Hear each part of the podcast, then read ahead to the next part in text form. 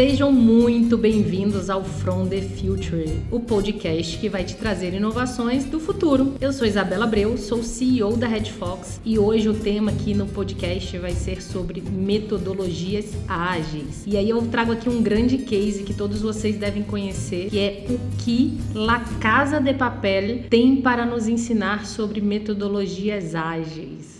Então, bora lá? A princípio, né, gente, quando a gente fala em metodologias ágeis e uma ótima gestão de projetos, é inevitável a gente não mencionar o próprio Scrum, que é uma das práticas das metodologias ágeis amplamente adotadas em diversas empresas no Brasil e no mundo.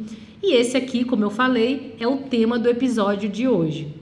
Acredito que se você ainda não assistiu, já deve com certeza ter ouvido falar da série da Netflix chamada La Casa de Papel, onde um grupo de oito ladrões elabora um sofisticado plano para roubar a Casa da Moeda. O que poucos sabem é que a metodologia usada por eles foi nada mais, nada menos do que o Scrum. Portanto, vamos entender um pouco mais sobre esse termo e como ele pode colaborar na criação das metodologias ágeis usando a série espanhola e a La Casa de Papel como referência para explicar os pontos mais importantes sobre esse método, o Scrum. Mas Isa, o que é esse tal de Scrum e como que ele ajuda a desenvolver metodologias ágeis de maneira geral, né? Em primeiro lugar, a metodologia de estruturação do Scrum é baseada no aprendizado contínuo e na adaptação de fatores variáveis levando em consideração que inicialmente uma equipe não sabe de tudo de um projeto, mas ela naturalmente vai evoluir com as experiências. Então, embora o Scrum seja estruturado, ele nunca é extremamente rígido, né? Digamos, engessado por completo, podendo assim ser adaptado às necessidades de qualquer empresa e por isso ele é uma ótima maneira de implementar aí as metodologias ágeis no dia a dia das organizações. E aí, no caso da série La Casa de Papel, podemos observar a aplicação do Scrum da seguinte forma: existe uma série de atividades que precisam ser executadas em um determinado período de tempo como, por exemplo, estudar o funcionamento do espaço ali do banco, etc. Treinar habilidades de que o projeto exige, dispor de recursos indispensáveis para a execução das atividades, entre outras coisas, para que o roubo ali da casa da moeda de fato aconteça. E aí todas essas atividades aí podem ser chamadas, né, dentro de backlog. E ao aplicar as metodologias ágeis e principalmente o Scrum, a gente tem que se atentar a dois grandes termos aí da metodologia. O primeiro é o backlog, conforme acabei de explicar. Esse termo, dentro da metodologia do Scrum, ele refere-se à lista de itens que precisam ser cumpridos, assim como a correção de possíveis problemas, entre outras coisas aí que podem melhorar o ciclo da sprint, né? Então, antes de cada sprint, cada sprint são ciclos curtos de entrega, há uma reunião de planejamento onde a equipe define quais itens funcionarão para aquele sprint, para aquele ciclo de entrega, a partir do backlog do produto, que é uma etapa anterior a esse backlog aí da sprint. Lembrando que o sprint deve ser flexível e se desenvolver a cada nova aplicação aí, cada nova etapa do, do, do sprint, né? E para a meta fundamental de tudo isso, é o que a equipe deseja alcançar com essa sprint atual, que nesse caso da Casa do Papel é roubar a Casa da Moeda e ela não pode ser comprometida. E o segundo item é o backlog do produto, que é simplesmente a lista de trabalho que precisa ser feita e é mantida pelo proprietário do produto ou gerente de produto, no caso da série da Casa de Papel, é o professor Sérgio Marquina, e nessa lista conta os recursos, requisitos, aprimoramentos e as correções. Então aí o backlog realmente do produto, daquilo que realmente vai ser entregue aí e tudo mais. E aí essa forma, ele, isso aí ele complementa o backlog que a gente está chamando de backlog da sprint, que é o backlog total ali do que a gente vai realizar dentro daquele ciclo. E aí nada mais, nada menos do que a lista de afazeres da equipe.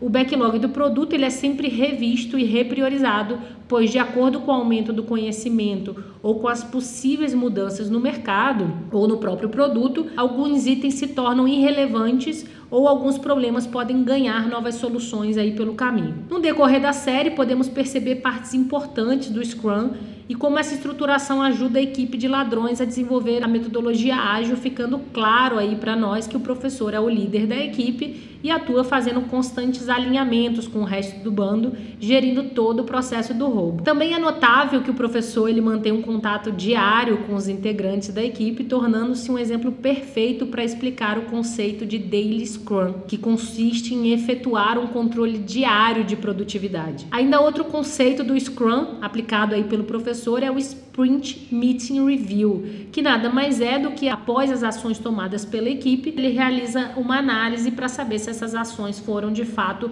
bem executadas ou não e quais são as possíveis melhorias que podem acontecer, naturalmente dentro de um processo de melhoria contínua. Então, muito além de realizar uma estruturação de tarefas e promover a melhoria contínua, a metodologia e o método do Scrum também faz definição de cargos para promover a organização entre os membros de uma equipe sendo eles o Scrum Master, o Product Owner, o Scrum Team. Então vamos analisar a função de cada um agora, né, de cada um desses cargos, de acordo com o papel representado por cada membro da equipe aí de ladrões dentro da série. Então agora vamos falar sobre o Scrum Master que nada mais é que ali dentro do, da casa de papel é o professor, ou seja, ele é o líder dos oito integrantes e ele foi o cabeça de toda a operação que elaborou um mega plano para roubar a Casa da Moeda e naturalmente ele é responsável ao longo do enredo ali de gerenciar as decisões do grupo, ficando sobre ele a decisão final. Então, dessa forma, o professor ele é responsável por treinar o grupo, ajudando todos a cumprirem suas tarefas, motivando-os a efetuar o trabalho com maestria. Mas algo na atuação do professor deve servir de lição para qualquer Scrum Master que se trata da capacidade de escolher um bom time. É nítido que a equipe de ladrões tem uma ótima sinergia e cada membro ali sabe exatamente qual o seu papel e o que eles devem de fato fazer.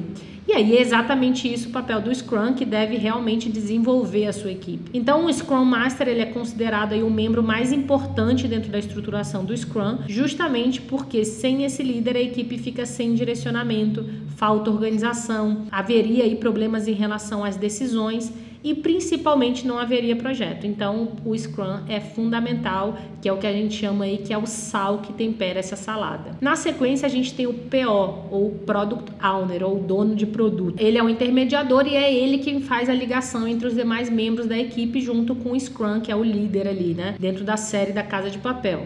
E aí quem assume o papel de PO lá é o personagem Berlim.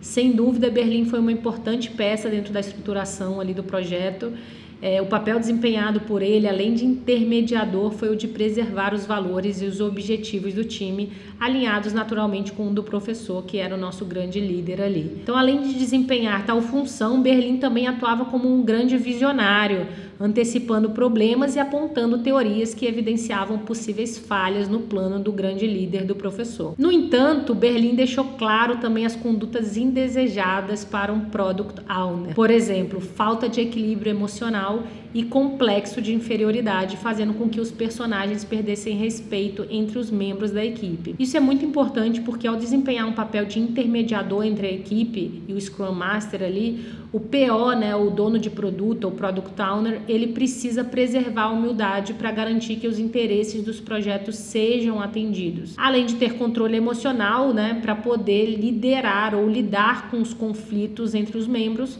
ou quaisquer outros problemas que necessitem aí ser abordados com calma e muita cautela. O Scrum Team que é o restante da equipe, né, que são os responsáveis aí por executar as tarefas designadas pelo PO ali, que era o Berlim, e de acordo com as sprints que eram determinadas lá pelo próprio líder junto com o Berlim. E certamente o que torna essa equipe extraordinária é o fato de que cada um sabe exatamente qual é a sua função na operação e devido aos meses de treinamento isso deu qualificação para todo esse time de Scrum aí que a gente chama de Scrum Team, gerando um nível desejável de entrosamento entre eles. Agora, trazendo tudo isso para a vida real, qual é a grande lição que a gente pode tirar dessa mega operação dos bandidos da Casa de Papel? Primeiramente, nunca roube um banco. E segundo, busque estruturar os seus processos, defina muito claramente os papéis de cada um dos membros do time Realize constantes feedbacks em relação às ações tomadas. O líder deve tomar nota de tudo, ele deve acompanhar ali todo momento o time, ele tem que incentivar a equipe, ele tem que saber gerenciar os principais OKRs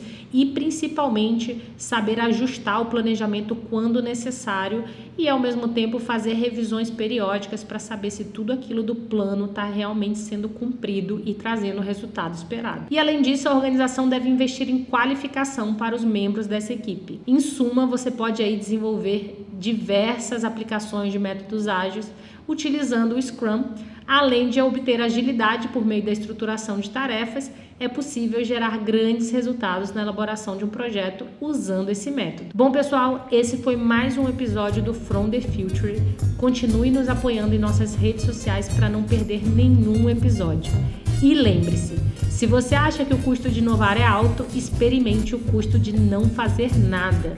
A decisão que você toma hoje define o seu futuro amanhã. Até a próxima!